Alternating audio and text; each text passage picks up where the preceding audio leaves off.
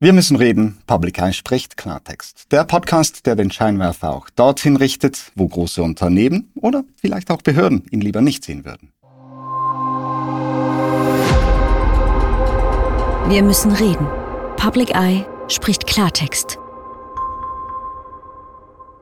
Mein Name ist Nico Meyer. Herzlich willkommen. Ja, der Mensch wird gläsern. Die Überwachung auf Schritt und Tritt nimmt gefühlt zumindest fast täglich zu. Und der Aufschrei dagegen in der großen breiten Bevölkerung, nun ja, er war vielleicht auch schon größer. Man denkt zum Beispiel an den Fischenskandal Ende der 80er Jahre, als auskam, dass der Bund systematisch Personen und politische Organisationen überwacht hatte. Am 3. März 1990 wurde die Wut der Betroffenen und Bespitzelten an einer Demonstration von mehr als 30.000 Leuten öffentlich. Eine parlamentarische Untersuchungskommission hatte zuvor aufgedeckt, dass die Bundespolizei während 50 Jahren nicht nur umstürzlerische Kommunisten, sondern auch harmlose Bürgerinnen und Bürger bespitzelt und fischiert hatte. Aktivitäten des linksgrünen und alternativen Lagers fanden den Weg in die Kartei der Bupo, ebenso wie Frauen, die eine Walpurgisnacht feierten oder demonstrierende Bauern. Wer jetzt denkt, das war damals, heute kann so etwas nicht mehr passieren, der irrt. Fischen werden immer noch geführt und genau darüber möchte ich heute sprechen mit heute meinen zwei Gästen. Es sind dies Christa Lugenbühl, Co-Geschäftsleiterin bei Public Eye und Balthasar Glattli, Nationalrat und Präsident Grüne Schweiz. Herzlich willkommen euch beiden. Danke, hallo. Danke. Schön seid ihr hier. Christa, vielleicht zuerst. Ähm, es gibt eine Fische zu Public Eye, der Nachrichtendienst des Bundes, auch kurz NDB und seine Vorgängerorganisationen, die haben über 430 Einträge zu Public Eye zusammengestellt. Kannst du kurz sagen, was steht da drin? Also der größte Teil der Einträge betrifft die WEF-Gegenveranstaltung Public Eye und Davos. Es gibt aber daneben auch Einträge beispielsweise über bewilligte Veranstaltungen. Ähm, ein Beispiel ist eine Petition, die wir gemacht haben gegen hochgefährliche Pestizide oder Protestaktionen für die Rechte der Textilarbeiterinnen in Bangladesch. Und was uns besonders besorgt, es gibt einzelne Einträge, die, ins, die uns ins linksextreme Spektrum rücken und ins potenziell gewaltbereite Spektrum. Also wenn du sagst, ähm, diese Gegenveranstaltung zum WEF in Davos, wann war das und hat dies einen Bezug zur linksextremen Einordnung durch den NDB? Naja, also das Problem beginnt eigentlich schon dort, dass Linksextremismus ja im Gesetz nicht definiert ist, was das alles betrifft. Beim Public Eye und Davos kann man oder mag man noch argumentieren, da sind äh, weltweit äh, viele Vertreter, Vertreterinnen von Regierungen da, da ist es ein sicherheitspolizeiliches höheres Risiko. Aber was man definitiv dann nicht verargumentieren kann, ist, dass Einträge von dieser Veranstaltung, die wir notabene seit äh, gut sieben Jahren nicht mehr führen, dass die nach wie vor in dieser Datenbank drin sind und dass die nicht gelöscht wurden. Und da muss man vielleicht auch noch äh, ausführen, Public Eye war früher die Erklärung von Bern, eine NGO, die es lange gibt und auch wirklich dokumentiert ist, dass es nicht in ein äh, linksextremes Schema gehört.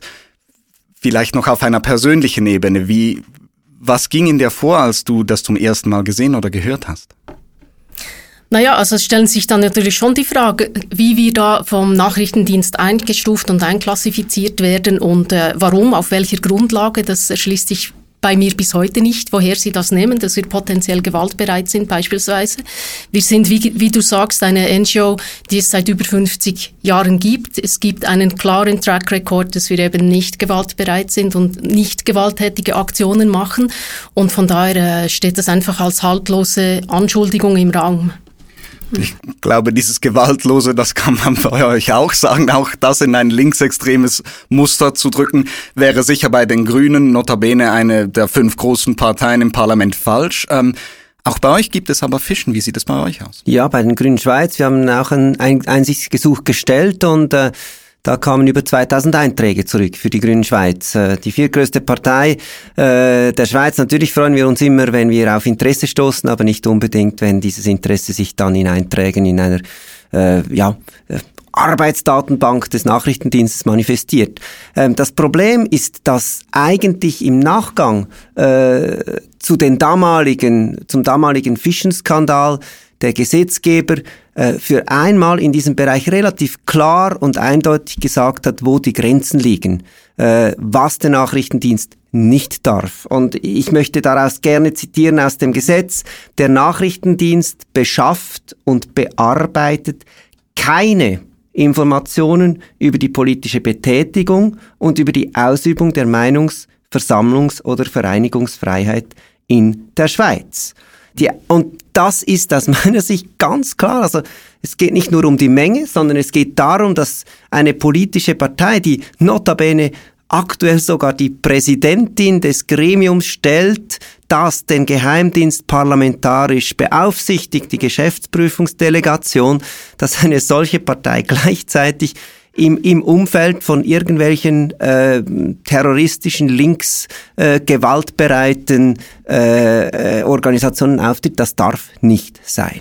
Du hattest erwähnt eben, dass das im Nachgang ähm, zum Fischenskandal der 80er Jahre so festgehalten wurde. Habt ihr denn jetzt auch aus diesen Fischen Hinweise darauf, dass das weiterhin so passiert ist? In dem Fall habe ich das richtig verstanden. Ja, wir sind drin. Und wir sind natürlich, es gibt Einträge, die sind unproblematisch im Geschäftsverwaltungssystem. Das heißt, wenn ich eine Motion einreiche im Parlament und frage oder eine Interpellation eine Frage, äh, wie ist dies und diese Entwicklung äh, im Geheimdienst, wie viele Operationen macht ihr mit ausländischen Diensten und dann müssen Sie das bearbeiten und eine Antwort geben, dann ist das in Ihrer normalen Geschäftsverwaltung. Aber es gibt dann eben quasi, ich sage jetzt mal, die scharfen Datenbanken dort, wo jene Daten drin sind, aus denen sich die Analystinnen und Analysten bedienen, wenn sie eben Bedrohungslagen einschätzen, wenn sie äh, Profile erstellen müssen. Es wird uns zwar gesagt, dass unsere Organisation, die Grünen, auch bei mir selbst gab's Fischen, dass ich als Person nicht quasi Gegenstand des Interessens sei, aber trotzdem, wenn man meinen Namen eingibt, wenn man Grüne Schweiz eingibt, findet man Informationen. Das ist falsch, das darf nicht so sein, wurde auch in der Vergangenheit mehrfach von Aufsichtsbehörden kritisiert und ist trotzdem nicht korrigiert worden. Ich glaube, wenn ich da gerade einhaken darf, oder es reflektiert hier so eine alte Haltung von Karteikärtchen, wo es so die personenbezogenen Daten gab und da gab es irgendwie diese Datei Datenbank oder das, Datei, das äh, Dateikärtchen mit Christa Luginbühl oder Balthasar Glättli und das war dann die sogenannte Fische. Und heute mit der Digitalisierung ist natürlich via Freitextsuche einfach alles auffindbar und das ist eines der Probleme und das ist auch eines der, einer der Gründe, weshalb das Aufsichtsgremium über den NDB eben klar gemacht hat, alles was per Freitextsuche auffindbar ist, das gilt als Fische. Und der NDB aber auch wie bei euch, auch bei uns, in der Antwort stellt sich noch immer auf den Standpunkt, wir seien eben nicht interessant, es sei keine richtige Fische und das ist äh, völliger Unsinn. Aber dann ist ja das auch nicht rechtens, dann müsste man doch ja. hier rechtlich vorgehen.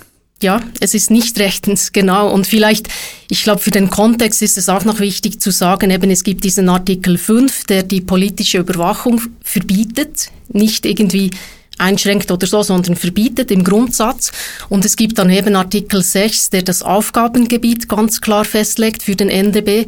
Und es heißt, er muss verhindern Spionage, Terrorismus, gewalttätiger Extremismus, Verbreitung von Massenvernichtungswaffen und Angriffe auf kritische Infrastruktur.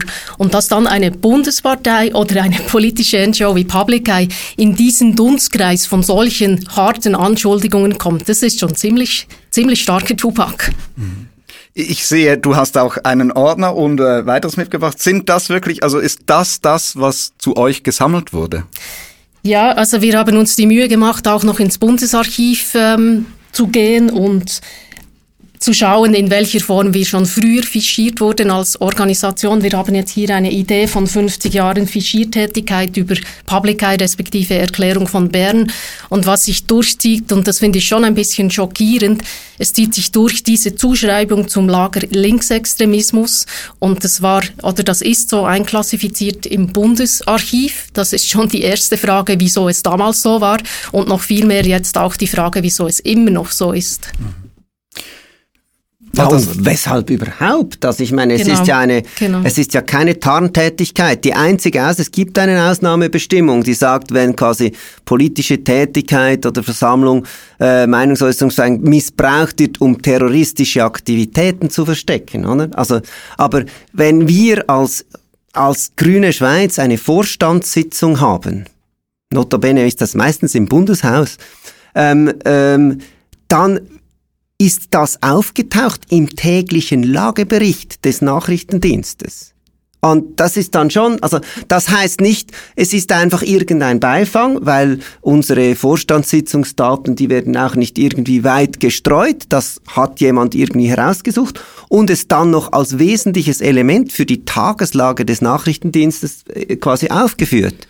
Aber kann man denn nicht sagen, gerade in Zeiten, in denen Terrorismus nun mal eine konkretere Bedrohung äh, wurde, als es auch schon war, von egal von welcher Seite, ist es vielleicht besser, genauer hinzusehen. Man hat heute diese technologischen Möglichkeiten, alles anzusehen. Dann ist es, kann man denn nicht sagen, es ist besser, man hat Informationen im breiten Maße, auch wenn man die dann halt als nicht wichtig erachtet?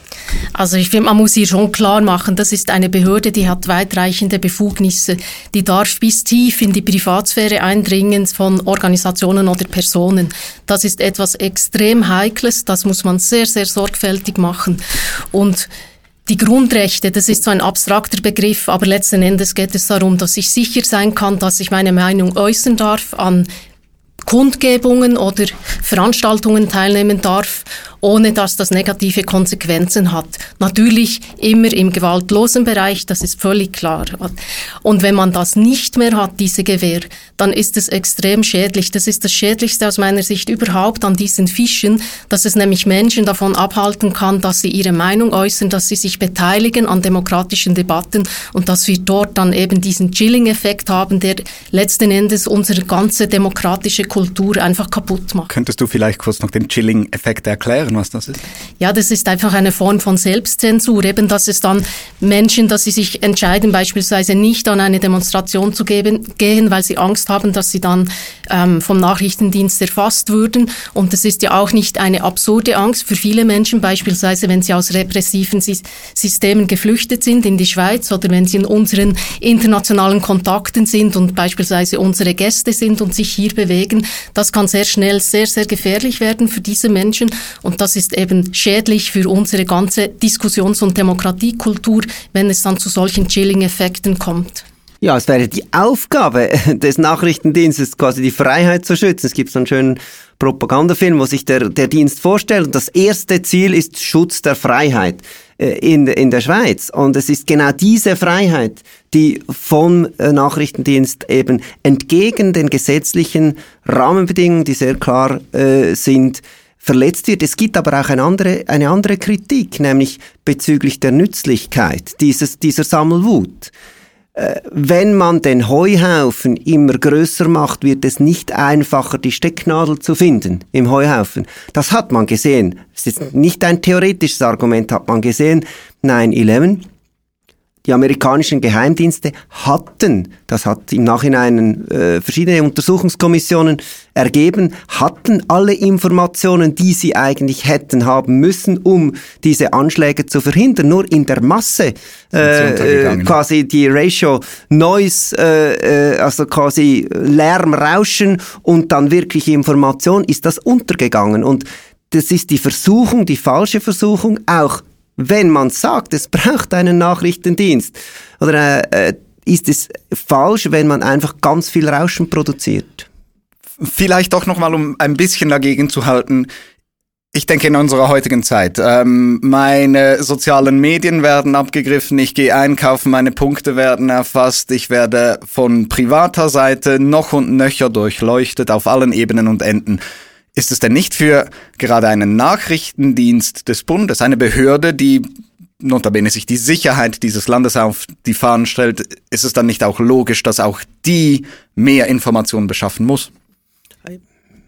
Ich würde sagen, also es gibt einen bekannten Datenschutz und aber auch Informatikexperten Bruce Schneier, der sich sehr für die Privatsphäre einsetzt und er hat ein, eine ganz, ganz wichtige Feststellung gemacht. Er hat gesagt, Privacy it's not about secrecy, it's about context, about control of the context. Wenn wir davon sprechen, dass Daten gesammelt werden, dann ist das eine tägliche Realität. Die Frage ist, und in welchem Kontext tauchen diese Daten wieder auf? Ähm, es ist nicht das Gleiche, wenn ich im Archiv vom Tagesanzeiger finde, dass die Grünen eine Petition eingereicht haben, zum Beispiel zusammen mit Public Eye, oder wenn das dann in der Datenbank über Linksextremismus, äh, der überwacht werden muss, auftaucht. Das ist nicht das Gleiche. Und es geht auch nicht darum, hat man etwas zu verstecken oder nicht. Das ist immer das, das dieses schöne Argument. Wer nichts zu verstecken hat, hat nichts zu befürchten. Äh, ich finde, da hat äh, Snowden sehr gut, äh, Edward Snowden, dieser Whistleblower, der ja äh, die ganzen Überwachungsexzesse der US-amerikanischen Dienste auf gedeckt hat, hat er sehr gut gesagt. Also wie er sagt, äh, quasi, ich, äh, äh, ich kümmere mich nicht um die Privatsphäre, weil ich habe nichts zu verstecken. Das ist gleich, gleich wie wenn jemand sagen würde, äh, die Freiheit, äh, die Redefreiheit ist mir egal, weil ich habe nichts zu sagen. Das ist ein bisschen das Argument des gläsernen Menschen, also dieses, dieses durchleuchtet werden und dass man das dann auch so hinnimmt. Wie, wie siehst du das? Naja, aber eben, das ist schon ein großer Unterschied. Ich meine, Big Data und der gläserne Mensch, ja, das sind Themen, das sind Probleme, das sind wirklich große Herausforderungen, auch von internationaler, transnationaler Gesetzgebung, die eben schwierig ist. Aber hier beim NDB sprechen wir über den Nachrichtendienst des Bundes, also eine Schweizer Behörde, die mit Schweizer Steuergeld finanziert wird, die auf einem Schweizer Gesetz basiert, die auf Schweizer Territorium agiert und die ein Schweizer Aufsichtsgremium hat. Und wir stellen einfach fest, diese Behörde hält sich nicht an das heutige Gesetz. Und das ist ein Riesenproblem. Das kann nicht sein. Das dürfen wir nicht so quasi ähm, hinnehmen, dass das äh, nicht ganz so relevant ist, weil sie, wenn sie da das Gesetz nicht einhalten. Wenn wir gleichzeitig irgendwie auf der Autobahn ähm, Bußen verteilen, wenn ein, eine Person 140 fährt. Das und von der Relation der Wichtigkeit her, es erstaunt mich immer wieder, dass Gesetzesübertretungen des NDB so ein bisschen fast verniedlicht werden und nicht so wahnsinnig ernst genommen werden. Wir kommen fast schon zum Ende dieses Gesprächs. Ähm, ich möchte noch einen Ausblick nach vorne richten. Was können wir tun, damit das alles besser wird, dass wir einen Nachrichtendienst hat, der seine Aufgaben so macht, wie er soll. Und da vielleicht zuerst die Frage an dich, was können wir vielleicht neben dem politischen Parkett in Form des Parlamentes tun? Und danach die Frage an dich, was kann man auf dem politischen Parkett tun? Also ein Geheimdienst, der arbeitet ja, wie es der Name sagt, geheim. Das heißt, die einzige Chance, die wir alle haben, um zu wissen, wie der Geheimdienst arbeitet, ist, wenn wir Auskunftsgesuche stellen. Das ist mal der Beginn, oder als kann man als Einzelperson oder als Organisation die Auskunft verlangen über die Daten, die da allenfalls gespeichert sind. Daneben ist eine Revision zurzeit im Gang, also eine Vernehmlassung zu einer Revision des Nachrichtendienstgesetzes. Dort ist es aus unserer Sicht extrem wichtig, dass sich viele beteiligen, weil der Nachrichtendienst, der wie schon gesagt, heute das Gesetz nicht einhält, soll weitreichende Kompetenzerweiterungen erhalten. Das ist ganz gefährlich. Und ähm, letzten Endes braucht es dort dann wirklich eine starke Antwort von der Zivilgesellschaft und natürlich auch von der Politik. Ja, da kann ich nahtlos anschließen. Ich glaube, wir in der Politik sind im Moment von den Kräfteverhältnissen her äh, eher etwas mit dem Rücken zur Wand, was den Kampf gegen die Ausweitung des Überwachungsstaates mit sehr diffusen äh, Begriffen, aber sehr konkreten und weitreichenden Befugnissen angeht. Das ist geplant jetzt und so wie ich im Moment die Mehrheit und die Stimmungslage im Parlament einschätze, ist es eher so, dass der Bundesrat seinen Wunschzettel kriegt und noch etwas drauf äh, gepackt äh, aus dem Parlament und da wird sich dann letztlich natürlich auch die Frage stellen, gibt es eine breit genug Allianz auch aus der Zivilgesellschaft, aus der Bevölkerung, die dann allenfalls auch bereit wäre, ein Referendum mitzutragen oder zu unterstützen, damit man diese neue Ausweitung von, von Schnüffelkompetenzen äh, äh, limitieren kann. Ich muss fairerweise auch sagen, es gibt in dieser Vernehmlassungsvorlage auch gewisse Sachen, die Verbesserungen bringen könnten, aber die auch ganz klar zeigen, dass im Moment das geltende Recht eigentlich nicht eingehalten wird, dass sogar selbst der Nachrichtendienst oder mindestens der Bundesrat, der den Vorschlag zum Gesetz macht, konstatiert hat, trotz mehrfacher Kritik, zum Beispiel die Löschungsfristen, zum Beispiel die Anonymisierungen, die immer wieder kritisiert wurden von den Aufsichtsorganen, sei es parlamentarisch, sei es anders, dass es immer noch nicht eingehalten wird. Das soll jetzt nochmals expliziter festgehalten werden. Ich habe ein wenig den Verdacht, das ist Wasser in den Rhein tragen, weil die Mentalität im Geheimdienst eben immer noch der ist, wir sind ein Staat im Staaten, wir entscheiden selbst, was wichtig ist für die Staatssicherheit und äh, nicht die Politik und nicht die Gesetze. Und das ist ein grundsätzliches Problem. Und vielleicht, wenn ich noch anfügen darf, ich finde, insbesondere etablierte Organisationen wie Public Eye, aber auch andere haben hier eine besondere Verantwortung, weil es ist nicht ganz einfach, sich in diesem Kontext zu wehren. Wir tun das jetzt aktuell auch in zwei Fällen vor dem Bundesverwaltungsgericht. Aber es ist auch nicht ganz einfach, schon nur überhaupt Datenauskünfte zu erhalten für beispielsweise Bewegungen wie ein Klimastreik, der keine rechtliche, juristische Körperschaft ist. Da müssten die Einzelpersonen sich exponieren und das ist schwierig. Das heißt, die etablierten NGOs, die haben hier eine Verantwortung für die gesamte Zivilgesellschaft und ich hoffe sehr, dass wir im Bedarfsfall, aber der zeichnet sich aus meiner Sicht auch ab, dass wir dort eine starke Allianz hinkriegen. Danke vielmals für dieses sehr spannende Gespräch. Christa Luginbühl, Balthasar Glattli, danke fürs Hiersein. Danke. danke dir. Und wenn du mehr wissen möchtest zum ganzen Thema der Fischen, haben wir ein Dossier zusammengestellt. Das findest du in der Beschreibung dieser Podcast-Episode. Und weitere Episoden findest du auf allen gängigen Kanälen, YouTube für Video oder deiner Lieblings-Podcast-App für die Audioversion. Ich danke herzlichst. Wir müssen reden. Public Eye spricht Klartext.